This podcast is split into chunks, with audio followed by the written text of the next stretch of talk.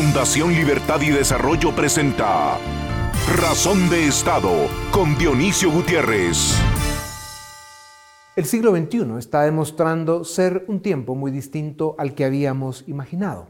En los apenas 22 años que lleva, vimos el brutal ataque terrorista en Estados Unidos, conocido como el 9-11, la gran recesión económica que explota en 2008, las gravísimas y provocadas crisis humanitarias en Yemen, Siria, Venezuela y ahora Ucrania, regiones que están creando también las crisis de refugiados más severas desde la Segunda Guerra Mundial. El cambio climático que con sus tormentas, inundaciones y sequías está cambiando la faz de la Tierra. Y encima aparece una pandemia que encontró al mundo con los calzones abajo y mientras los subíamos nos encerraron, con excepción de quienes trabajaban en la mañana para comer por la tarde, que no se dejaron. A lo que se debe poner atención es que desde los primeros días del siglo XXI avanzaba en demasiados países del mundo, en especial en la mayor parte de América Latina, una plaga de políticos y de gobiernos, de izquierda y de derecha, que en realidad eran y siguen siendo organizaciones criminales que encontraron en la política y en pueblos fácil de engañar las formas perfectas para llegar al poder, mal gobernar, someter, saquear y destruir naciones, ilusiones y esperanzas. El eje transversal, el común denominador de los problemas que llegaron con el siglo XXI está en la política, en la forma de gobernarnos y en la pérdida casi total de integridad, capacidades y valores. El sistema democrático, liberal y republicano por el que tanta sangre se derramó en los ochentas y noventas no logra despegar.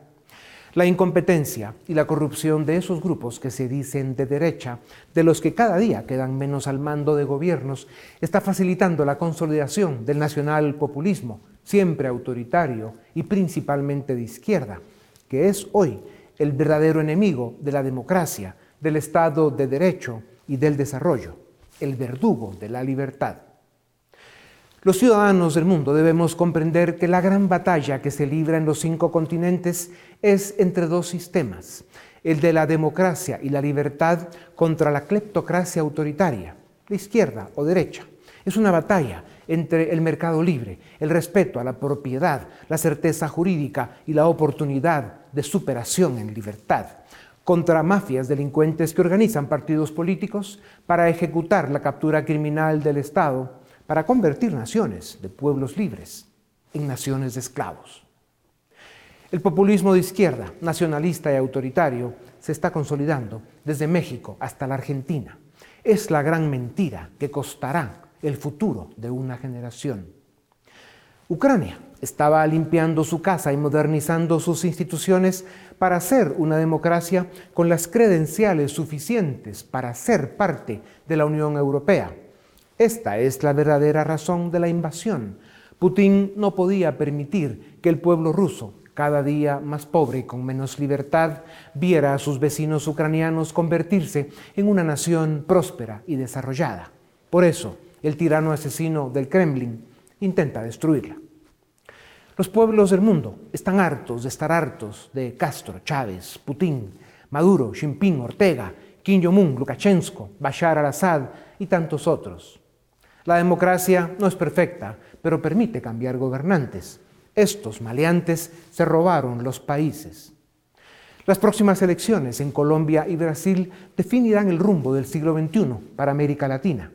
En Colombia, el presidente Duque, hombre decente y de convicciones democráticas, ha gobernado contra la corriente y contra los enemigos de la democracia que quieren capturar Colombia también.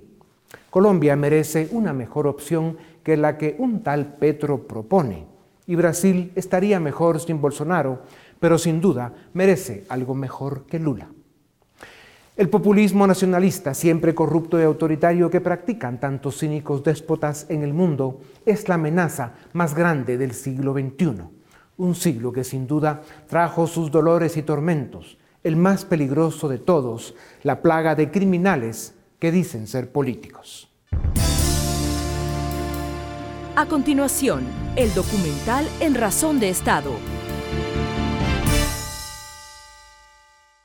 América Latina, una región azotada por el subdesarrollo político, la corrupción, el desgobierno, la pobreza, la falta de oportunidades y pueblos que eligen mal a sus gobernantes, además de ser golpeada de forma severa por una pandemia. Encima, sufre las consecuencias económicas de la cobarde invasión a Ucrania por parte del déspota loco del Kremlin.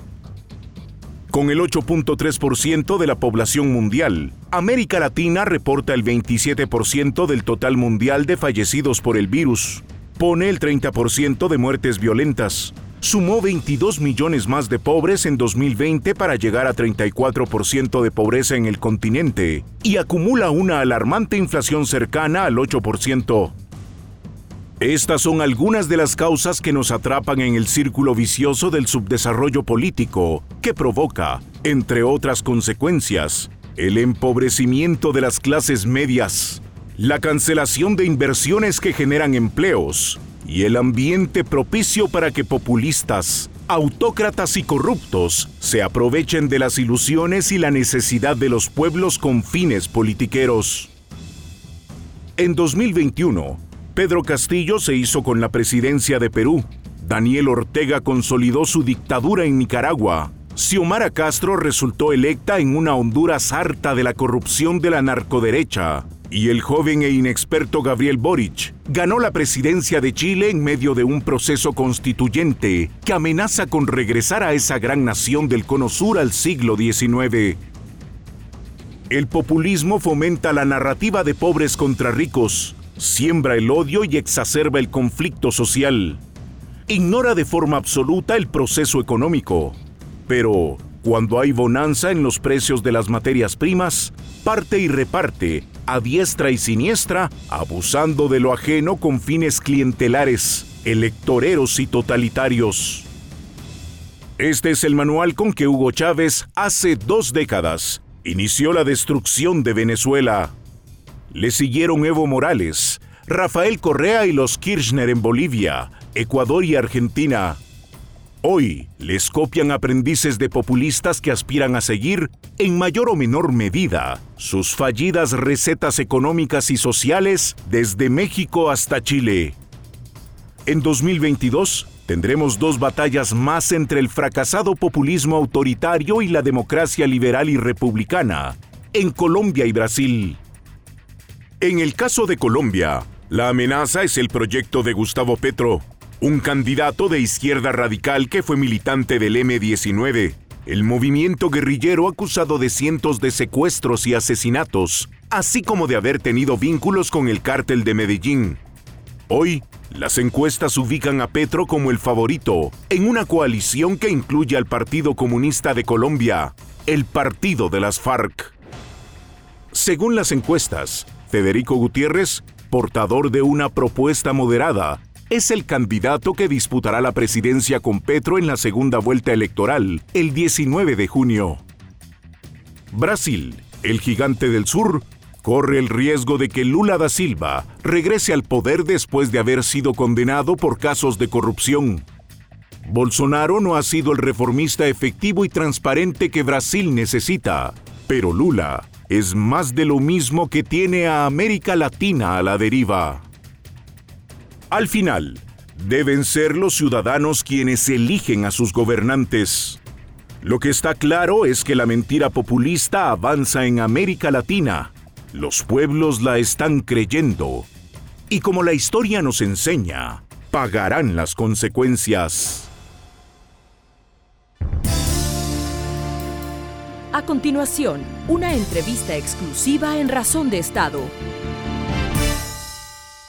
Los ciudadanos del mundo debemos comprender que la gran batalla que se libra en todo el planeta es entre dos modelos de vida, entre dos sistemas, el de la democracia, el Estado de Derecho y la libertad, en el que obviamente hay que trabajar, pero permite el desarrollo, contra la cleptocracia autoritaria de izquierda o derecha, corrupta, cínica y violenta. Es una batalla entre el mercado libre, el respeto a la propiedad, la certeza jurídica y la oportunidad de superación en libertad, contra mafias delincuentes que organizan partidos políticos para ejecutar la captura criminal del Estado, para convertir naciones de pueblos libres en Naciones de Esclavos, para hablar sobre los delicados momentos políticos, económicos y humanos que vive el mundo, en especial América Latina, tengo el privilegio de presentarles a Tuto Quiroga. Llegó a la presidencia de Bolivia en 2001, país del que también fue su vicepresidente, el más joven a los 37 años. Presidente Quiroga es ingeniero industrial y tiene una maestría en administración de universidades de gran prestigio en Estados Unidos. Desde que dejó la presidencia de su país, ha sido un luchador incansable por las causas de la democracia y la libertad. Ha enfrentado a los grupos populistas y autoritarios del mundo que derrumban las instituciones de la democracia y pretenden perpetuarse en el poder. Ha sido perseguido por su lucha cívica. El mundo occidental lo respeta como un estadista y un referente de lo que debiera ser la política en América Latina. Presidente Quiroga, bienvenido a Razón de Estado. La cobarde y criminal invasión rusa a Ucrania está dejando al descubierto a los gobiernos simpatizantes de Putin. La inmensa mayoría de naciones de Occidente ya le condenó, pero en América Latina los sospechosos de siempre, Cuba, Nicaragua y Venezuela, incluso celebran sus crímenes de guerra. Bolivia, Argentina, Brasil y El Salvador callan, se abstienen o incluso se reúnen con Putin. ¿Cuál es tu lectura, presidente, sobre los intereses y agendas de los gobiernos que están dejando pasar la peor atrocidad, la peor barbarie desde la Segunda Guerra Mundial? Dionisio, como señalabas de la introducción, se juega la democracia versus la autocracia, no diría yo que en el mundo, pero sí en América Latina y Europa. No creo que Qatar o Vietnam vayan a cambiar por lo que sucede en Ucrania, pero sí en las Américas. Y tú has señalado con precisión que acá tenemos los sospechosos de siempre, Venezuela, Cuba, Nicaragua y Bolivia, una y otra vez en Naciones Unidas, en la OEA, respaldando la invasión atroz, criminal, sangrienta de un país sobre otro, incluyendo Bolivia, que me da pena decirlo, hemos perdido el mar porque Chile nos invadió. El gobierno de hoy en Bolivia, me imagino que hubiera estado del lado de los chilenos en 1879. Esos son alineamientos tontos. Creo que la gran mayoría rechaza esto, pero en Ucrania vamos a jugarnos y determinar si Europa y las Américas seremos democracias plenas o tendremos enclaves autoritarios sometidos al tirano de Putin.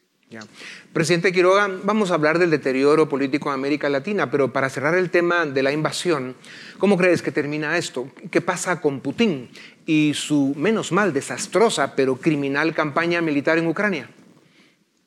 Ah, esperemos que termine mal, Dionisio. Te comento algo. Yo he estado en foros internacionales y aunque no creas, conozco bastante más de lo que debería de Ucrania y Bielorrusia. ¿Por qué? Porque me enseñó el tirano Chávez. Hugo Chávez financió la campaña de Lukashenko y a su gobierno en Bielorrusia. Financió a Yanukovych en Ucrania, el satélite de Putin. Así es que yo conocí a opositores.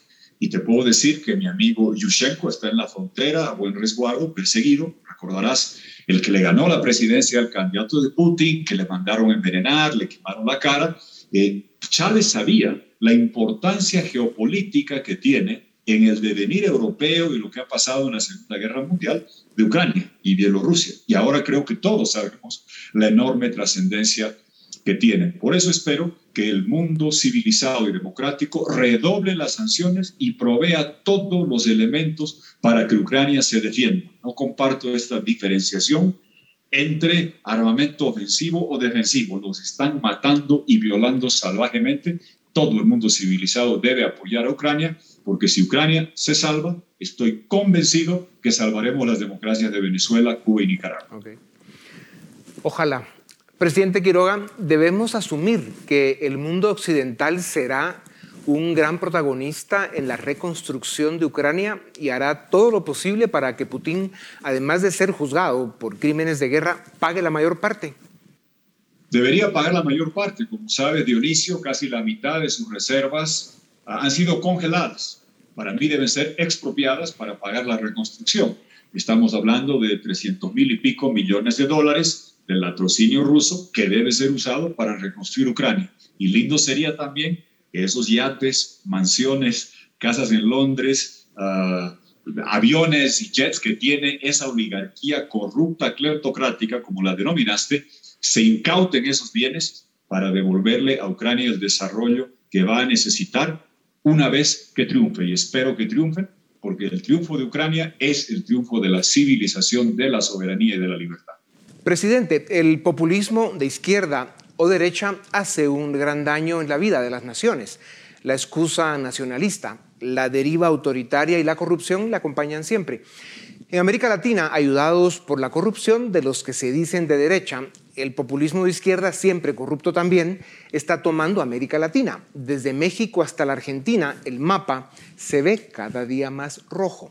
La derecha inteligente y moderada, el centro izquierda, las élites y los ciudadanos parecen estar ausentes. ¿Cuáles pueden ser las consecuencias para la región en esta década que llegó con tantas sombras y amenazas si el rumbo que llevamos se mantiene?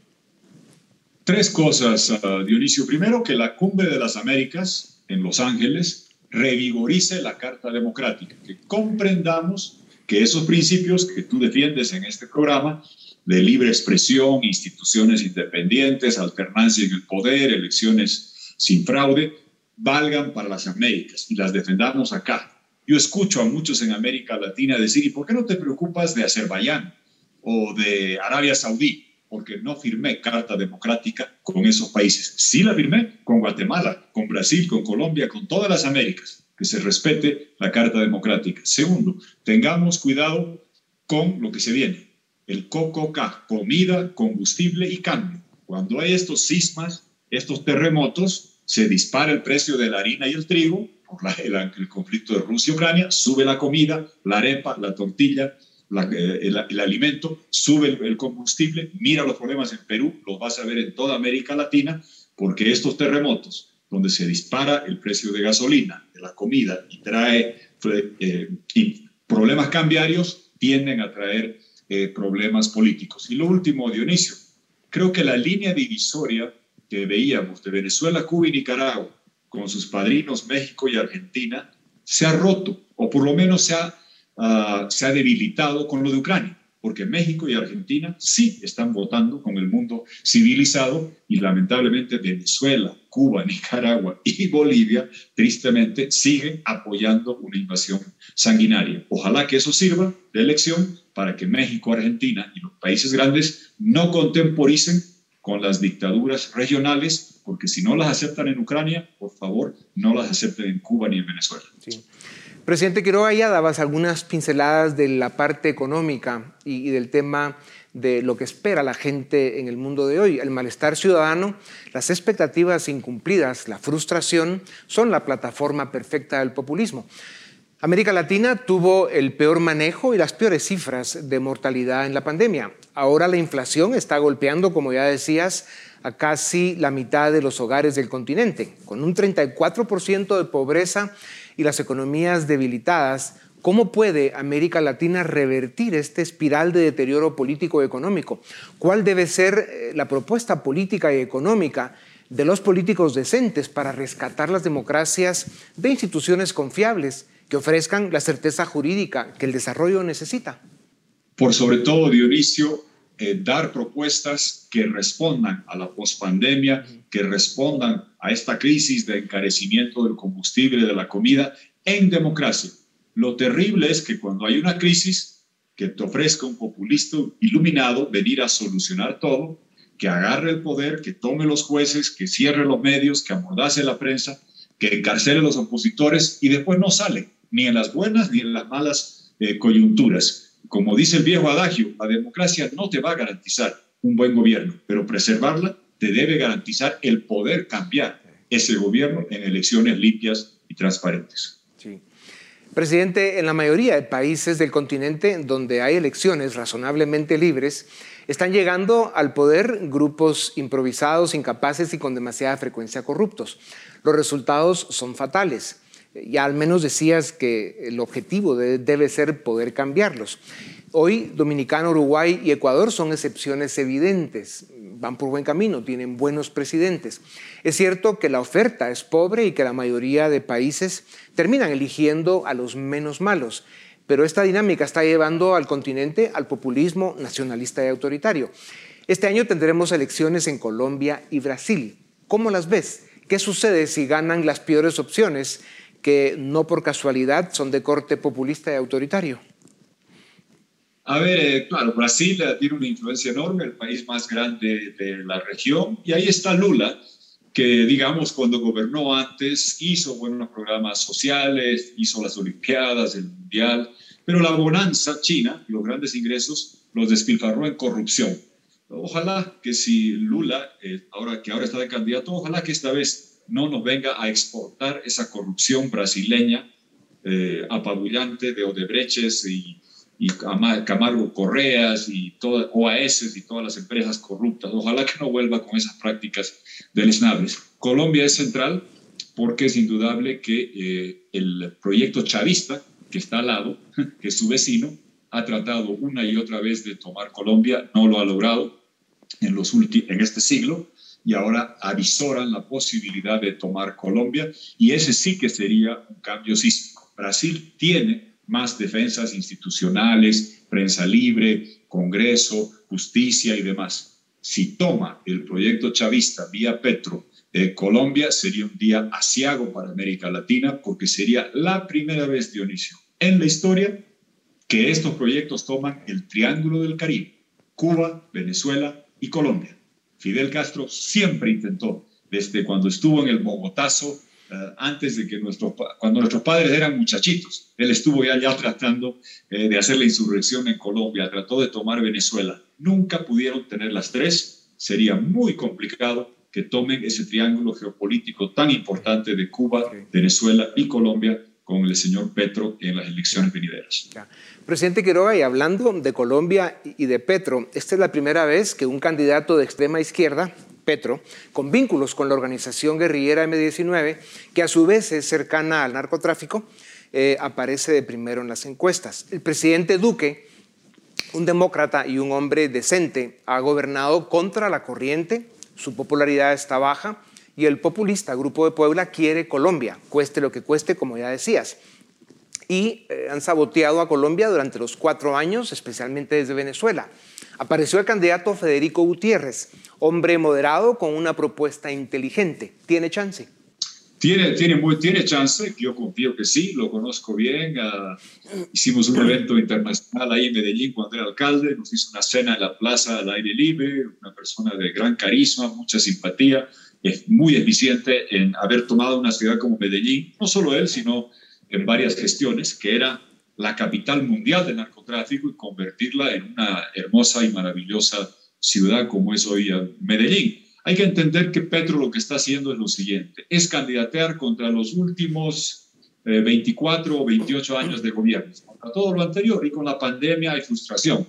En la medida que la elección sea entre Petro y Fico, con Petro es en retro, hacia atrás y nunca más volver hacia adelante, y con Fico Gutiérrez hacia adelante, creo que quedará claro. Yo abrigo la esperanza de que Colombia siga por el rumbo de ser un bastión de la democracia y que no caiga en manos del chavismo y de los castristas, porque reitero, sería fatal tener ese triángulo en manos de los castristas. Eh, tener que Zelensky pueda ganar en Ucrania perdamos Colombia, sería tremendamente doloroso. Abrigo la esperanza de que Ucrania venza y su democracia también, y que Colombia eh, mantenga su ruta de la democracia y libertad. Ya.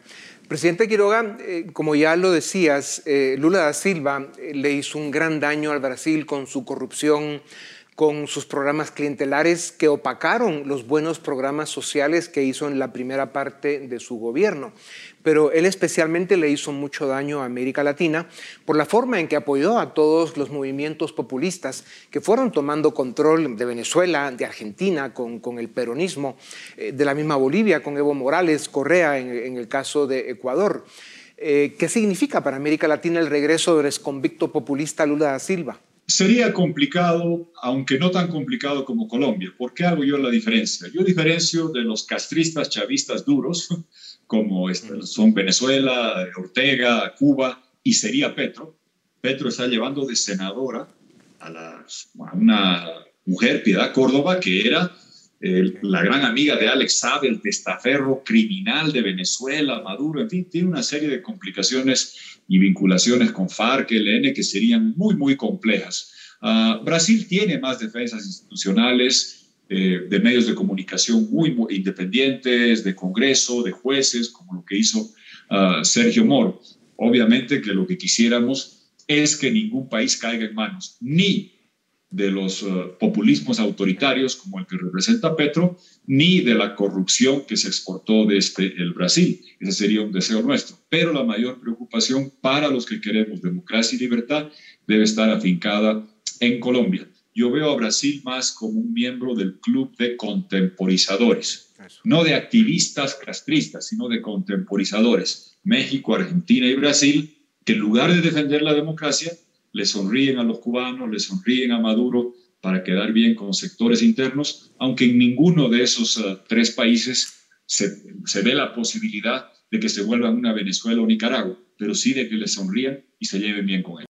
Presidente, otro tema que, que también manejas con mucha propiedad es sobre la tecnología que está dando a la especie humana oportunidades de superación y evolución extraordinarias, pero grupos criminales y mafias políticas eh, la usan para perseguir sus objetivos, para convertir países enteros en fincas personales. La desinformación, la mentira, la difamación, la polarización, la manipulación son algunas de las herramientas que usan para socavar democracias e instituciones, para debilitar a la sociedad para tenerla más vulnerable. Da la impresión de que en América Latina, en esta ola populista y liberal y, antidemocrática, solo estarían sobreviviendo Costa Rica, República Dominicana, Ecuador y Uruguay. ¿Cómo se detiene, cómo se revierte este torbellino destructivo que podría, más que atrasar a América Latina, regresarla a la época de las cavernas? Eh, paradójicamente, Dionisio, Ucrania está mostrando eh, dónde está afincado el problema.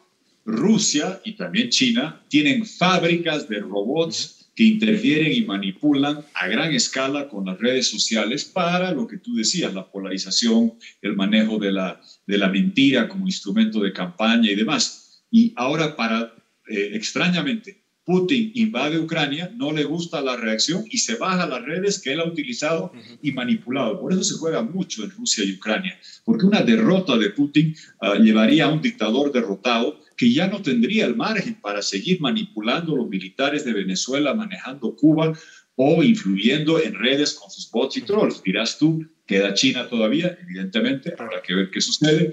Y yo sé que ahí hay un producto muy, muy popular con los jóvenes, TikTok, pero que tiene un manejo del Estado chino que debería preocupar a los demócratas, porque uno se pregunta, si Facebook, Google no pueden entrar a China, ¿por qué un producto chino se, se puede usar en Estados Unidos y Europa. Presidente, nos quedan dos temas brevísimos. Em, ¿Cómo ves la presidencia de Gabriel Boric en Chile? La constituyente entregará el proyecto final de constitución en pocos meses. Hay mucho pesimismo al respecto. ¿Se salva Chile? Ah, uno esperaría que sí, porque también como Brasil parecería que tiene suficiente defensa institucional, pero debo reconocer que este, esta constituyente divorciada de la presidencia ha llevado un escenario donde eh, cambias de conductor y mientras cambias de conductor tienes que reparar el vehículo y a irlo pintando, irlo, ir cambiando las reglas de juego. Es un poco sui generis lo que, lo que han hecho. Esperemos que las defensas institucionales permitan evitar que Chile vaya hacia las derivas de constituyentes como la venezolana, ecuatoriana, que terminaron muy mal. Sí. Presidente, para terminar, América Latina sufre una grave pérdida de confianza en la democracia liberal, en los valores de la República y el Estado de Derecho. Para salvar nuestro continente, ¿por dónde se empieza para sanar estas heridas? Por Ucrania, por donde empezamos, Dionisio. Estoy convencido que lo de Ucrania va mucho más allá de ser una conflagración europea.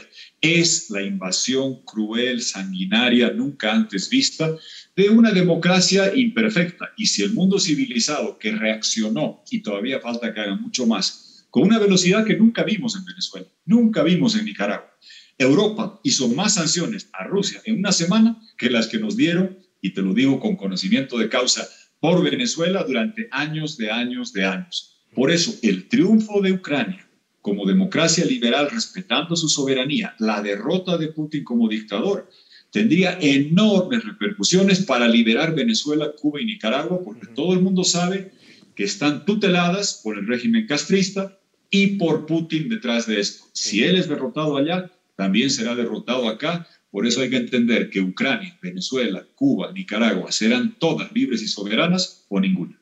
Esa es una gran reflexión, presidente.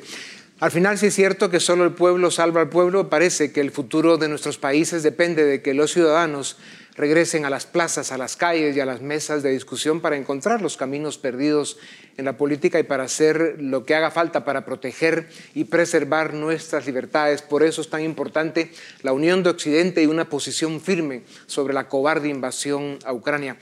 Presidente Quiroga, como siempre es un privilegio hablar contigo. Gracias por tu tiempo. A ustedes también gracias. Esto es Razón de Estado. A continuación, el debate en Razón de Estado. Bienvenidos al debate en Razón de Estado. Vamos a comentar lo que pasa en Costa Rica este domingo. Lo que pasó en Costa Rica este domingo, hubo elecciones, fue la segunda vuelta presidencial. En la papeleta había dos nombres, el de José María Figueres del Partido de Liberación Nacional, el PLN. Eh, Figueres fue presidente de Costa Rica entre el año de 1994 y 98. Y por otro lado, Rodrigo Chávez, quien finalmente gana las elecciones del Partido Progreso Social Democrático, un economista de carrera en el Banco Mundial, eh, alguien que fue ministro de Hacienda por seis meses del presidente Alvarado y que resulta electo con un discurso anti-establishment. Para analizar y para entender mejor lo que pasó el domingo en Costa Rica y lo que le espera a este país, tenemos a dos expertos. Desde Ciudad de Guatemala nos acompaña Eduardo Núñez, nuestro analista de cabecera hoy, y Estefano Catani, él es director de operaciones de Demolab y nos acompaña desde San José, Costa Rica. Bienvenidos a ambos.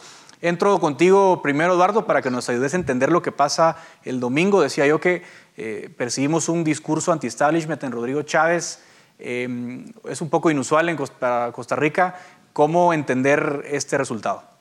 Bueno, primero que nada, muchas gracias, Edgar. Un placer estar acá y compartir también con Estefano esta conversación. Mira, eh, sorpresivo en parte, pero en buena medida es una tendencia que era evidente desde hace bastante tiempo en el caso costarricense. Creo que si hubiera que decirlo en frases cortas, en Costa Rica también está instalada una demanda de cambio político. Esa demanda de cambio político está asociada fundamentalmente con el deterioro, por un lado, de la densidad institucional del Estado en términos de tener capacidades activas y efectivas de entregar bienes y servicios públicos de calidad. Eso se ve reflejado en una profundización notable de la desigualdad, tanto entre estratos sociales como a nivel territorial. El resultado electoral además lo muestra de una manera particularmente cruda.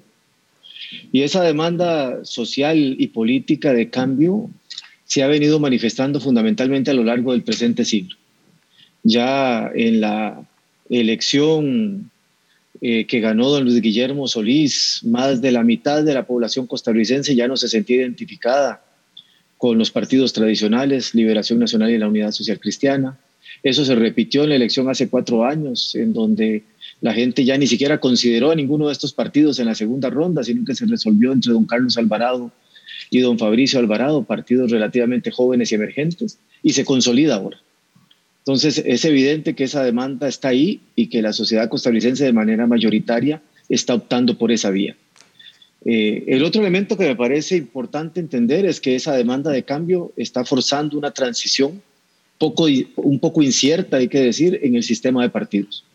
Hemos pasado de un sistema bipartidista tradicional o clásico, ¿verdad? De 80 por ciento del electorado estaba estructurado en dos grandes causales, digamos, en dos grandes carriles eh, eh, político-partidarios, a una sociedad mayormente no identificada con los partidos y que apuesta por nuevas opciones, al punto de que pasamos eh, a 25 partidos políticos con registro nacional para la contienda presidencial. Entonces, creo que lo que estamos viendo es eso, el triunfo de don Rodrigo es el triunfo de esa mayoría que demanda un cambio que hace cuatro años votó por don Carlos o por don Fabricio, ahora vota por don Rodrigo y por otros veintipico de candidatos, y castiga a los partidos tradicionales, en este caso específicamente al Partido Liberación Nacional. Claro, Estefano, ¿cómo lo, desde fuera siempre se habla de que los mejores de la clase en la región son Uruguay y Costa Rica, democracias muy estables, con clases medias pues, más o menos eh, robustas, con estados de bienestar en términos de la región pues, relativamente funcionales. Eh, ¿Cómo se sienten los chicos después de esta elección,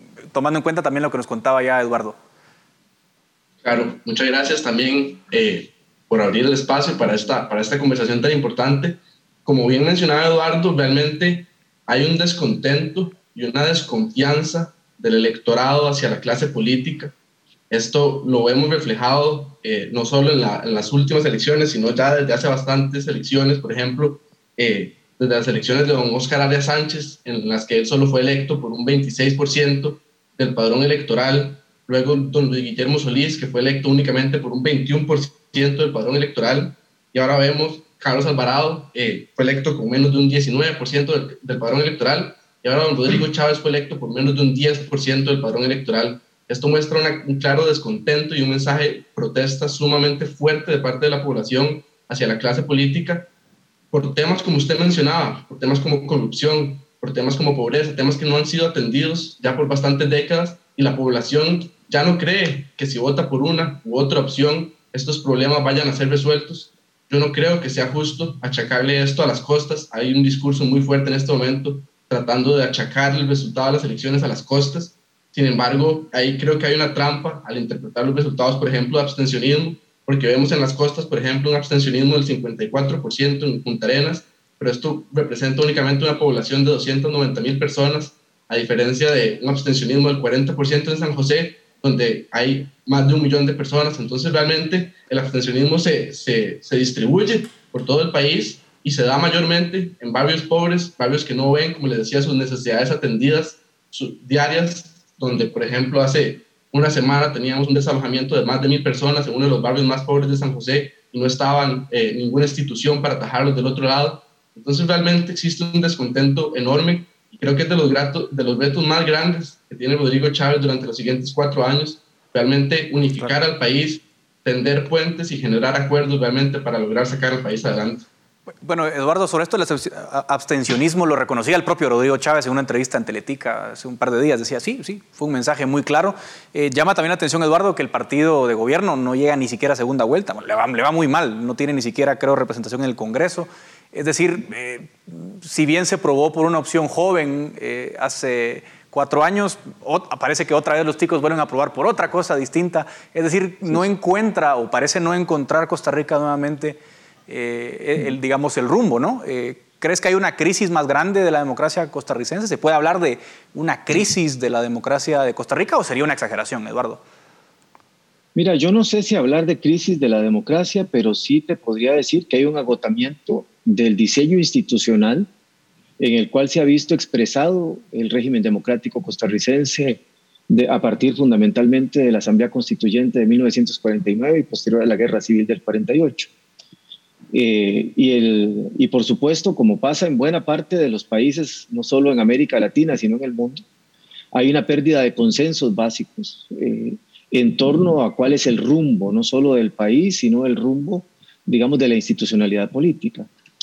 A final de cuentas, eh, de lo que estamos viendo es que el, el mismo virus del malestar, que está presente con distintos grados de profundidad en distintas sociedades, el mismo virus del desencanto al que muy bien se refería Estefano, sin lugar a dudas, está, se ha instalado socialmente. Y esa, esa, ese virus, para decirlo de alguna manera, cuestiona el orden establecido. El drama que estamos enfrentando los costarricenses y las costarricenses es que a final de cuentas, los partidos históricos hacen muy poco por interpretar ese malestar y esa demanda de cambio y reformarse. Y las alternativas que surgen hacen muy poco por definirse a sí mismas como un proyecto político de futuro. Eh, es decir, estamos en ese, por eso hablaba yo de una transición incierta del sistema de partidos, en el sentido de que los partidos tradicionales no se reforman y adaptan, además de que hay que decir que hay muy pocos ejemplos de partidos tradicionales alrededor del mundo que hayan hecho buenas reformas o reformas exitosas.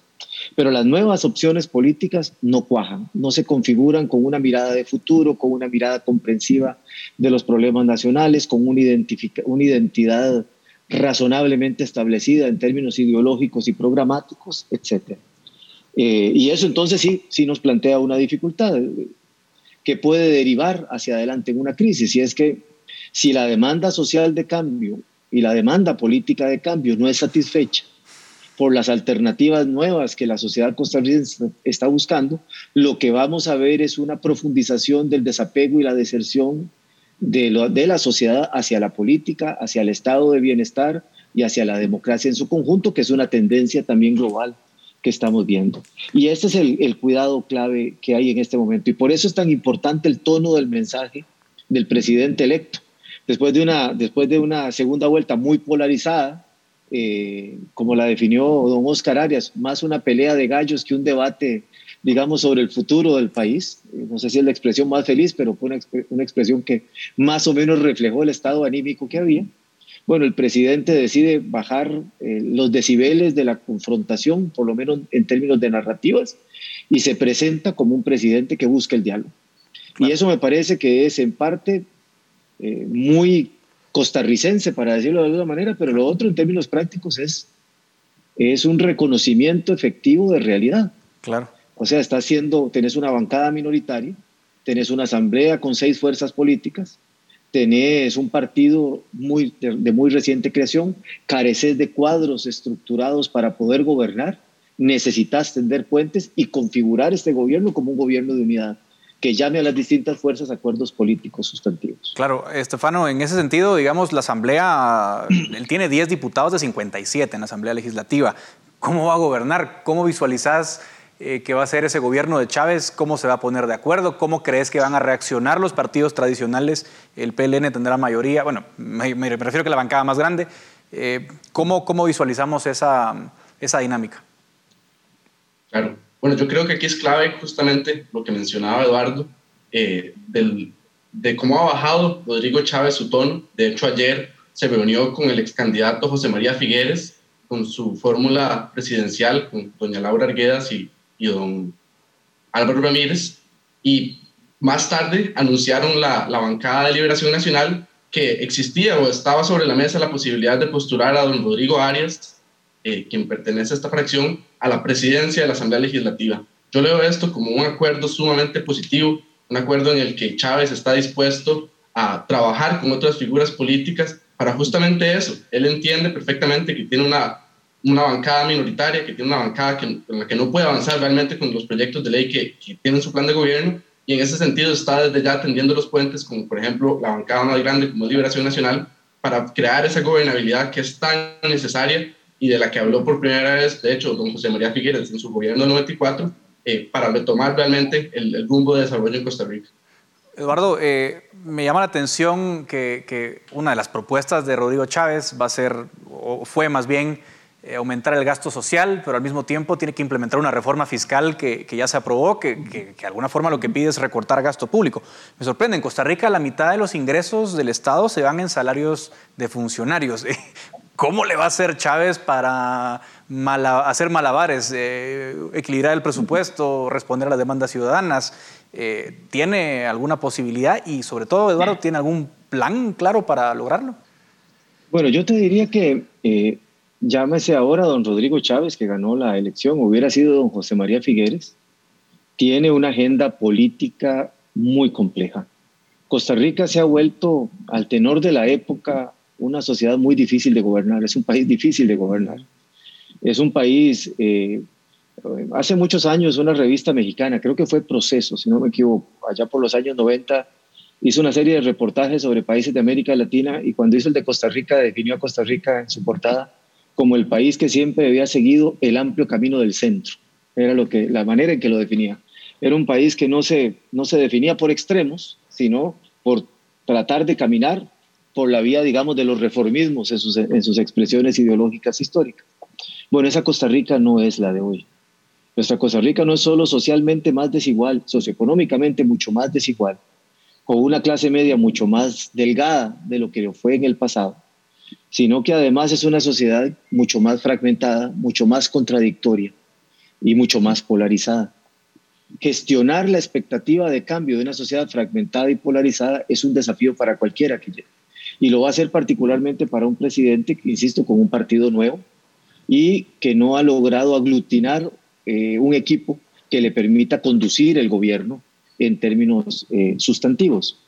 Eh, y precisamente este tipo de planteamiento como el que vos haces, cómo, cómo hablar de aumentar efectivamente el gasto social para mejorar nuevamente la calidad de servicios públicos estratégicos, que es una demanda social establecida versus la necesidad de un equilibrio fiscal derivado, tener el segundo déficit fiscal más grande de América Central y uno de los más altos de América Latina, con un acuerdo razonablemente rígido aunque favorable con el Fondo Monetario Internacional, es una de esas fórmulas, digamos, difíciles de, de equilibrar que tiene por delante don Rodrigo. La pregunta que probablemente todos nos hagamos es si él, que es un hombre muy preparado académicamente, con una larga trayectoria en el sistema financiero internacional, pero de reciente llegada o de reciente regreso a Costa Rica, tiene el diagnóstico a profundidad sobre la situación del aparato institucional del Estado y sobre las condiciones socioeconómicas y políticas del país para poder proponer las dos o tres cosas que hay que proponer en términos de lo que sería una agenda de concertación política y social que garantice darle viabilidad a su agenda, a su agenda de futuro y a la agenda de reformas que demanda la sociedad costarricense. Para ir cerrando, Estefano, tu visión de lo que puede ser el gobierno de Chávez y añado un elemento que les mencioné antes. Me, me llama la atención que Costa Rica haya, sido tan, haya estado tan presente la corrupción como un problema. El 18% de encuestados respondió que es el problema más importante de Costa Rica. ¿Cómo, cómo ha cambiado este, este concepto? ¿no? Nosotros desde el Triángulo Norte vemos Costa Rica con, con, envidia. Sí, la corrupción hay, pero no es tan grande como en nuestros países. ¿Por qué es ahora un tema y cómo crees que lo va a abordar Rodrigo Chávez? Claro. Bueno, el tema de la corrupción eh, sí viene, viene acrecentándose desde por lo menos los 2000 con casos de corrupción que, que han terminado con presidentes de la República, inclusive en la cárcel. Eh, en el gobierno de, por ejemplo, de Guillermo Solís tuvimos el cementazo, un caso que fue sumamente mediático en Costa Rica. Durante el gobierno de don Carlos Alvarado tuvimos casos como, por ejemplo, el de la, el de la UPAD, eh, que fue ahí un caso un poco eh, desclarecido y casos que no estaban directamente relacionados al, al, gobierno de turno, como fue, por ejemplo, el caso Diamante, en el que salieron eh, culpables un, montón de, alcaldes de liberación nacional mayoritariamente. Entonces realmente los partidos tradicionales, eh, todos en este momento tienen cola que les majen, todos en este momento, ninguno puede levantar la bandera de la anticorrupción. Eh, tengo que decirlo, el mismo gobierno, el mismo Chávez está llegando ya al gobierno con varios cuestionamientos, inclusive causas abiertas por estructuras paralelas de financiamiento.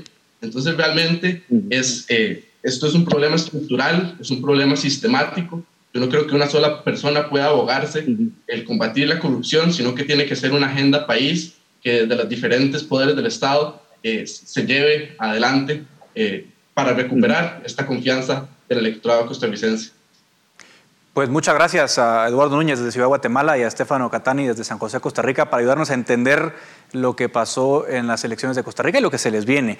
Muchísimas gracias a ustedes y también al público por su atención. Hasta aquí el debate en Razón de Estado. Razón de Estado con Dionisio Gutiérrez es una producción de Fundación Libertad y Desarrollo.